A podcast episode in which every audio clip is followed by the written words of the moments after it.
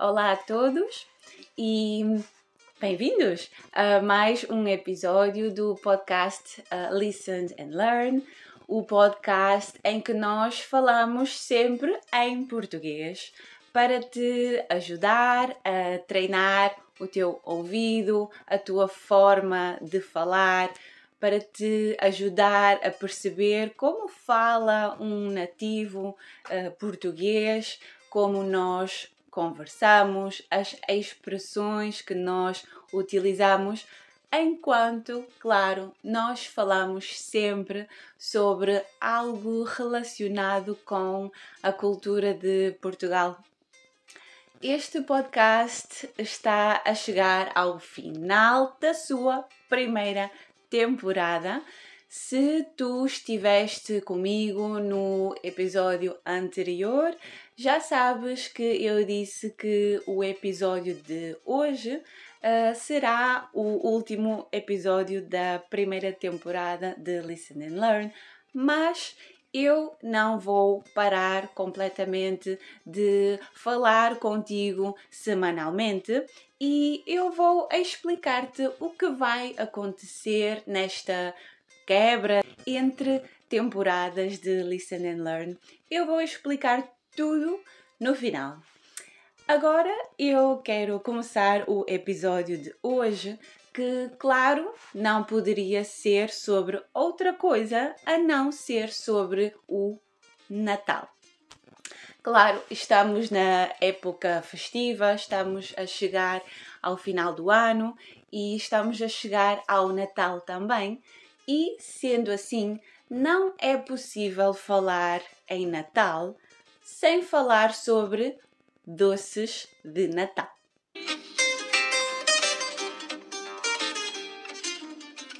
Natal pode ser sinônimo de muitas coisas.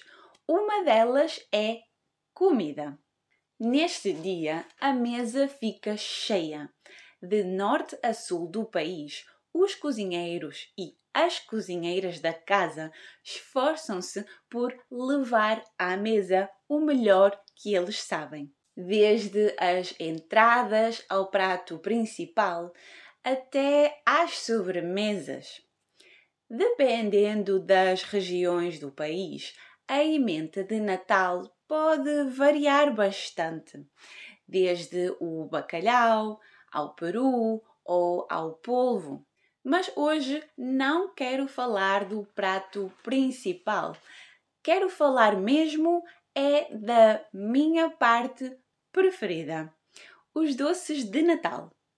Se vocês vivem em Portugal ou se pelo menos conhecem a nossa gastronomia, então já sabem que os nossos doces são muito à base de ovos e açúcar, de diferentes formas. Os doces de Natal não são a exceção. Neste episódio, eu tentei juntar exemplos de doces e sobremesas de Natal do norte a sul do país, para que vocês também possam ver as diferenças de região para região. Uma sobremesa tradicional da região do Minho são os formigos, também conhecidos como mexidos são feitos com pedacinhos de pão duro, umedecido num caldo de água ou de leite, açúcar, mel e canela. Por vezes é-lhes acrescentado um cálice de vinho do Porto e frutos secos, que dão um toque crocante e delicioso. De norte a sul do país, há pratos que são comuns, transversais, que aparecem em quase todas as mesas. Um deles é a aletria, muito tradicional. É feita com uma massa de fios muito, muito finos e compridos, como cabelos. Chamamos-lhe massa de aletria, mas no seu nome original, em italiano, chama-se vermicelli. Parece spaghetti, mas muito, muito mais fino. É então com esta massa que fazemos a aletria, que vai ser cozida em água e depois adicionada a um caldo de leite, açúcar e canela e casca de limão que ferve muito lentamente. No final, são adicionadas as gemas de ovos batidos.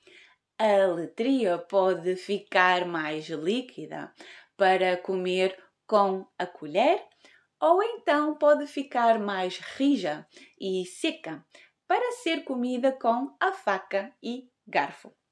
De qualquer das formas, tem uma textura muito cremosa e uma cor amarelo claro. Normalmente enfeita-se com desenhos feitos com canela em pó. Pensa-se que a origem desta sobremesa seja árabe, a quando a sua ocupação de Portugal. O próprio nome surge do árabe al-itria, que corresponde às palavras os fios. Outra sobremesa transversal a todo o país são as rabanadas. No entanto, normalmente no sul do país, estas são conhecidas como fatias douradas. É muito semelhante à receita francesa de pain perdu. No entanto, há vestígios de receitas gregas e romanas do século V. É feita com pão que não é fresco, ou seja, que tem alguns dias e está um pouco mais duro. Este pão é mergulhado no leite quente com açúcar e canela. Também há quem junte um pouco de vinho do Porto. Depois das fatias do pão estarem bem molhadas do leite, são passadas por ovo batido e depois fritas. No final, podemos polvilhar com mais açúcar e canela. Normalmente, quando falamos de rabanadas, pensamos nas rabanadas de leite, mas também há muita gente que faz as rabanadas de vinho, normalmente de vinho tinto ou vinho do Porto, ambas com sabores muito diferentes. Na receita das rabanadas de vinho, o vinho substitui o leite. Este é fervido também com açúcar e canela e as fatias de pão são igualmente mergulhadas, passadas no ovo e depois fritas. Para ambas as rabanadas de leite ou mel, existem pequenas variações. Por exemplo, há quem adicione uma calda de mel e vinho do Porto por cima, nozes, passas e frutos secos. As filhós. As filhós ou sonhos, muitas vezes confundidas ou tidas como sendo a mesma coisa. Na verdade, a diferença está na massa. A massa dos sonhos é mais leve e fofa e a das filhós é mais compacta e consistente. A tradicional filhó é uma combinação de farinha de trigo, fermento, ovos e azeite, que é deixada a levedar duas horas e depois frita em óleo ou azeite bem quente. A receita tradicional dos sonhos leva menos farinha de trigo e menos ovos. Não tem fermento e leva manteiga. Depois, os sonhos são fritos na hora. devem ficar leves e ocos. No fim, podem polvilhar-se com açúcar e canela, embora, em algumas variantes, se cubram com uma calda de açúcar ou de vinho do Porto. Tanto as filhós como os sonhos têm um formato arredondado e podem ser simples ou recheadas, normalmente com abóbora. Os bilharacos. Os bilharacos são um doce tradicional da região de Aveiro. São uma espécie de mistura entre a filhós e os sonhos, mas não é nenhum nem outro, pois na receita está um importante detalhe no momento de escorrer a abóbora que faz a diferença. A abóbora é cozida com um pouquinho de sal e depois é colocada num pano de linho ou de algodão e é deixada a escorrer de um dia para o outro. No dia seguinte, a abóbora é colocada num alguidar, onde são adicionados os ovos, a farinha, o açúcar, um cálice de água ardente e raspa de limão.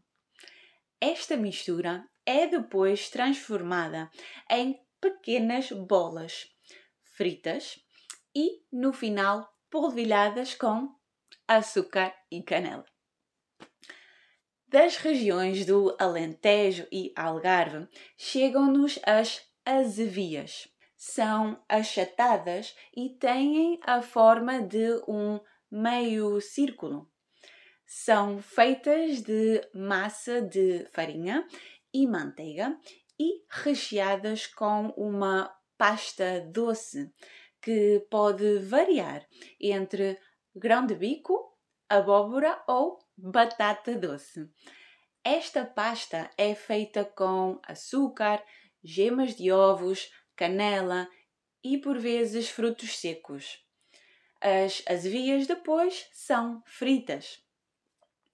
Mas do Alentejo não nos chegam só as azevias. Um doce bastante típico desta região são os cuscurões são feitos à base de uma massa de farinha de trigo, ovos, sumo de laranja e azeite.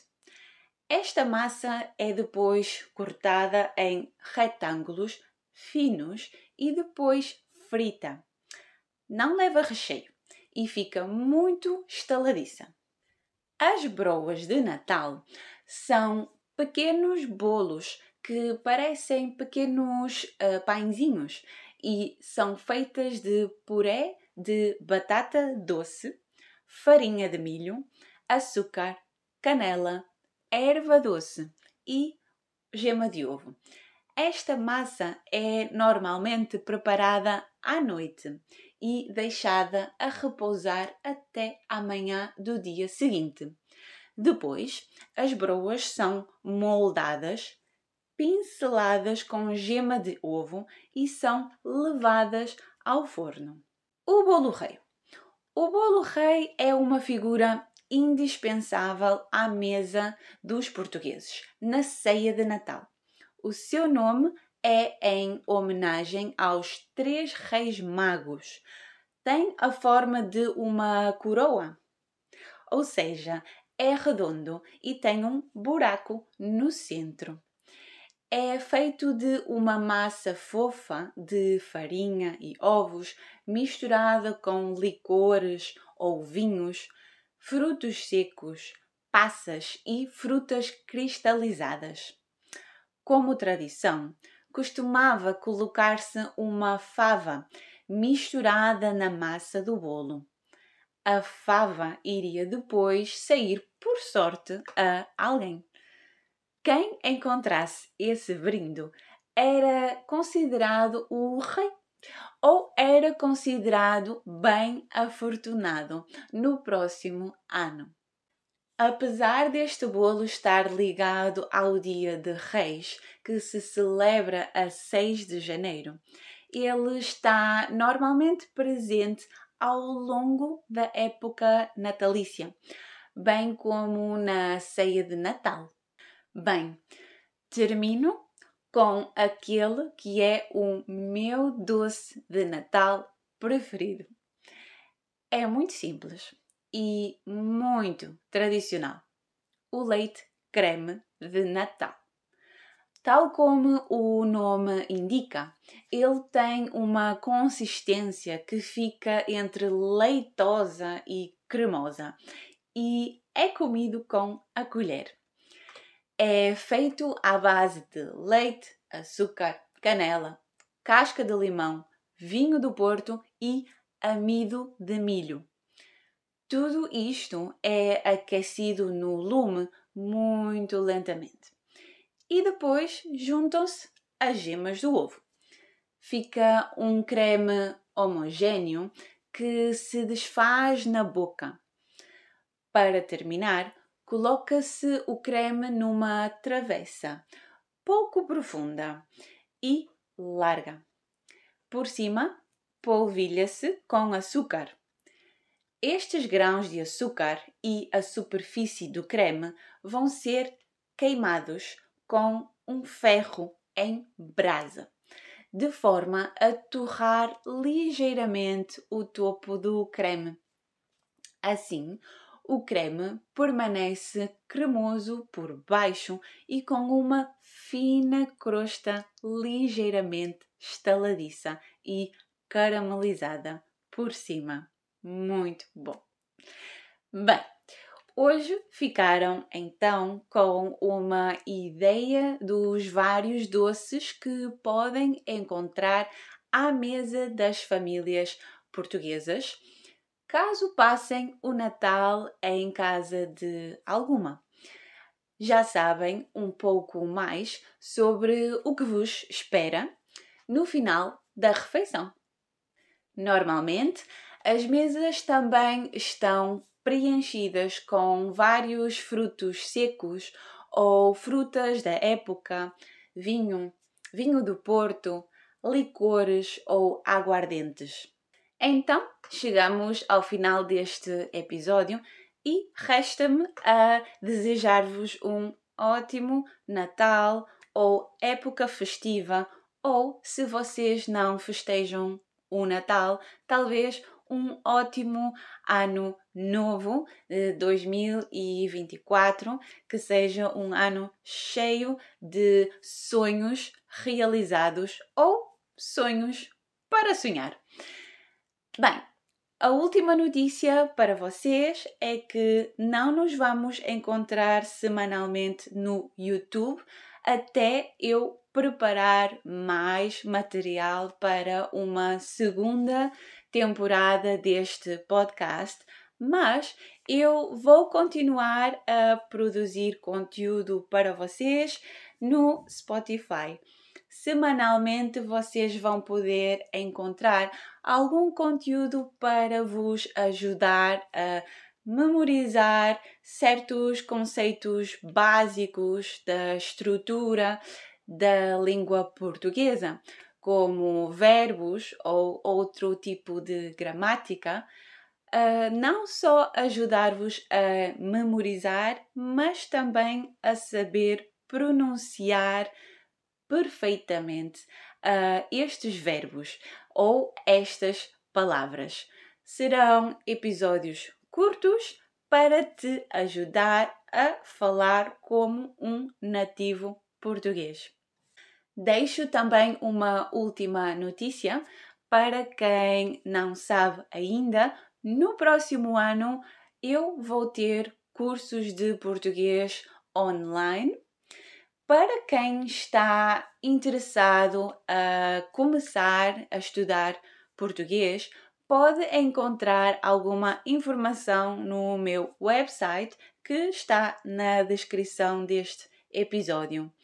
Se não é para ti, mas queres ajudar alguém que no próximo ano quer começar a aprender português, então fala-lhe sobre With Silvia. Bem, despedimos-nos. que sejam umas boas entradas e vemo-nos no próximo ano. Tchau!